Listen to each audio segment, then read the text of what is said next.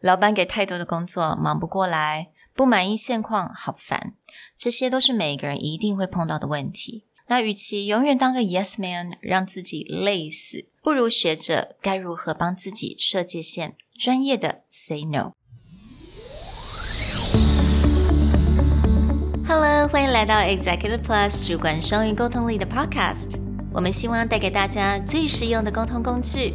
包括了成功人士对全球市场的分享、职场英语的技能、跨文化沟通技巧与其他能帮助您成为出色领导者的工具。Hi, I'm Sherry, founder of Executive Plus. As a language trainer and certified coach, I've trained hundreds of managers from Fortune 500 companies such as Dior, Google, Deloitte, and Yahoo. And I'm Nick, Director of Communication Strategy at Presentality.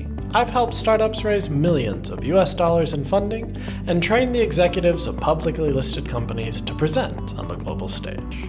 Welcome to the Executive Plus podcast, where you can take your communication and language skills from good to great. Hey everyone, welcome back to the Executive Plus podcast. Today, we're going to talk about the hard conversations within the workplace, whether it's setting boundaries for things that are making you uncomfortable, or how just to tell your boss or supervisor, no, I can't do that project. 没错，我相信大家一定都会碰到一些这样子的问题，比如说，真的是老板丢了一大堆的 project 给你，你已经不知道到底什么事情要先做，什么事情要后做，或者你根本没有办法承担，或者是有一件事情可能是跟你同事之间的问题，这件事情真的非常的让你感到心非常的累。It's something that you really need to talk about it, but again，这些都是 It's not something that's very comfortable for us to say. But how do we do this so it's more professional and it's a lot easier for us? Some of the simple guidelines for going in to have these conversations are things we've covered quite often, which is don't go in with blame or pointing fingers. Talk a lot about where you're coming from, your thought process, and how it's affecting you. Because if you go in and start blaming, you're going to get into a debate about what's right and what's wrong, and they may not have the other side. But if you go in and talk about how this has been affecting you or how you think this is a problem for you, it's harder for them to argue your feelings. They can have a discussion about how do we change things, how do we adjust the situation. So let's begin with how to set boundaries. A lot of times we're in a workplace, there's a certain culture within the workplace, and this culture isn't always great. In fact, there's a lot of large companies recently that have been undergoing a lot of issues with their company culture. But it also takes someone willing to have the conversation, not the blame, but the conversation in order to shift this. So, when you want to set boundaries, there's a few smoother ways you can do this. Yeah, you can definitely try to say, I would like to discuss something important with you. I've been dealing with blank for a while and I'd like to bring it to your attention.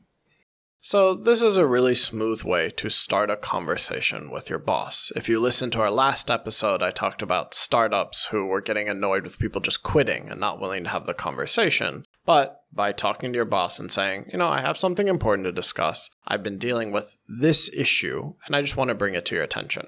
Sometimes they may just have no idea it's a problem, and this is a polite way to bring it up. Let's look at another phrase. It is something that has been bothering me for a while, and I think it's best for me to discuss it with you in person. 所以有的时候，其实很多 issue，你与其用 email 来讲，其实 in person 或者是 talking to them on the phone，当然一定会比较好，因为有的时候在 email 里面，他没有办法很清楚的解读你的 tone 啊、你的语气啊，或者是你的字有没有其他的意思，或者他可能会错意。You don't want that, so often schedule something in person would be the best idea to go.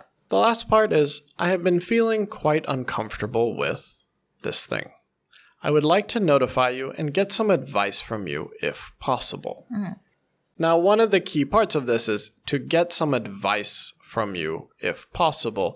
If you go in there and be like, gotta change it now, gotta fix it, they're going to get defensive. Yeah. But when you're expressing, like, this has been a problem for me, this bothers for me, and I'd really like to get your advice, I'd really like to talk to you about it. Now it's conversational. Mm. When you go in there pounding on the desk, it's confrontational and it's a debate, not a conversation. Absolutely. 而且我相信，当你说 "I need some advice from you," no one would say no.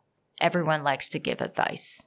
Yeah, they're not going to be like, no advice. You suck it up and deal with it. And then, you know, maybe this is not the best workplace for you. Check out our last episode on how to leave. Now, it's always good idea to set boundaries and bring things people attention. For example, in our workplace, I'm known as someone who's incredibly sarcastic. For people who have been here for a long time, they're used to that. But when someone new comes in, or again, maybe I take it too far, it is necessary for people to have that conversation, and I appreciate it more. We always suggest go and have the conversation. Let's jump into the next part, which is how to just say no to your boss. 那这个部分就是当老板一直给你很多不同的 project，这个老板可能已经忘记你现在在做什么了。But they're you're busy, you got a lot going on at work, and they're throwing projects at you. How do you say no to your boss? The inspiration from this, again, comes from another Harvard Business Review video and also our own experience of how you have that hard conversation, how you say no. And there's three very simple steps that you can follow it's acknowledge, have evidence, and then reinforce or renegotiate. So basically, this means acknowledge that they're giving you more responsibility. A lot of people will see that as a negative thing, but more responsibility means they have more trust in your ability to do the work, or they believe that you're the person who can do this. So acknowledging that they may have good intentions for offering more work is a good place to start. Then, evidence is more along the lines of show them what you're working on now. Talk about how full your own plate is don't just say, oh, I'm busy. Because in their mind, they may think, busy with what, right? Like, I gave you all your projects, I know what you're doing. What they may not realize is there's certain things that you are doing that take a lot more time than they anticipate. Mm-hmm. Finally, now you can reinforce your no, or you can renegotiate the terms of taking on more work.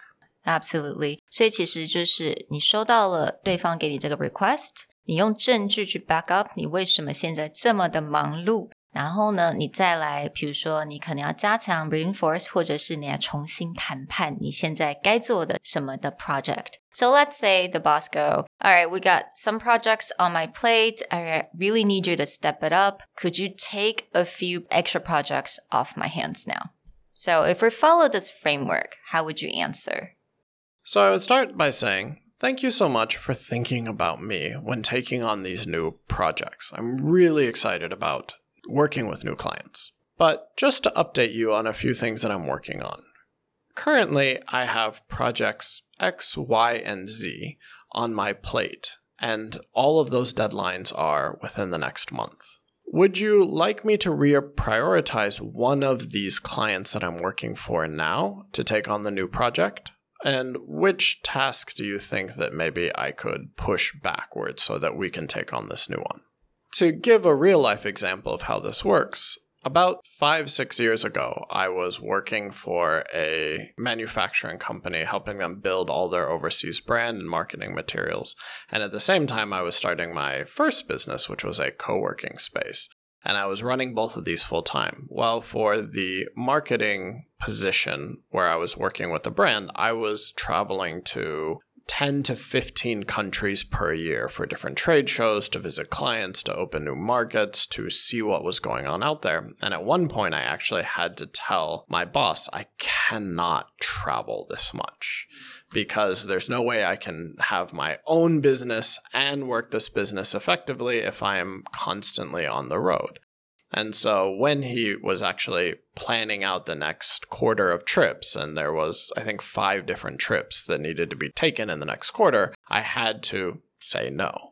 And it really did follow this process. One of the first things that I had to say to him is like, I really enjoy the experience of going to these countries, seeing new markets, opening up new things, and it's given me a lot of inspiration for how to handle my own business. But currently, just in this company alone, I'm handling this many clients. We're traveling this often, and I still need to get off of work around six and go to my own company and work there until 10 or 11, and then wake up, be here at eight, and start all over again. And it's really starting to overwhelm. So, is it possible that I will not take every trip with you?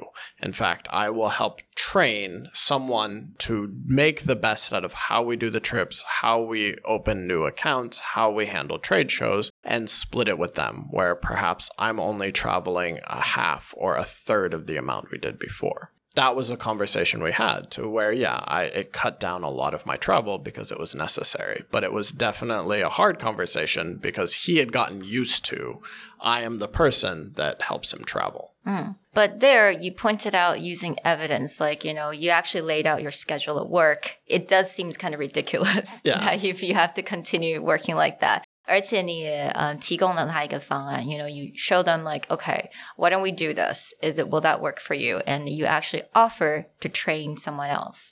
Yeah, so I think for any kind of bosses or supervisor, they're human, they will understand, and it's a lot easier for them to actually go, yeah, I think I'll, I'll, think about that or that we should take that option. Right. And again, this is one of those things where the boss is human. You know, some people may like, well, your own company is your own time, but for that specific position, I had only agreed to take it because he knew I had my own company and I was working a certain amount of hours and we were going well beyond that. And it's not that he was being mean, like, oh, you put my company first. It was more along the lines that because things had worked out so well, he just naturally thought, okay, let's do more. Let's continue the flywheel. Let's continue pushing. And it wasn't until I'm like, okay, I only have 24 hours a day. So we need to have a conversation about this. Again，如果大家需要我们刚刚讲的这些 phrases，都会在我们的讲义当中 check it out。And we'll talk to you guys next time. Bye. Bye.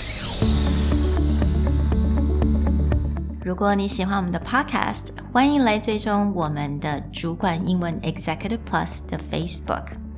那也可以写信到我们的信箱 yourcareerplus at gmail dot com。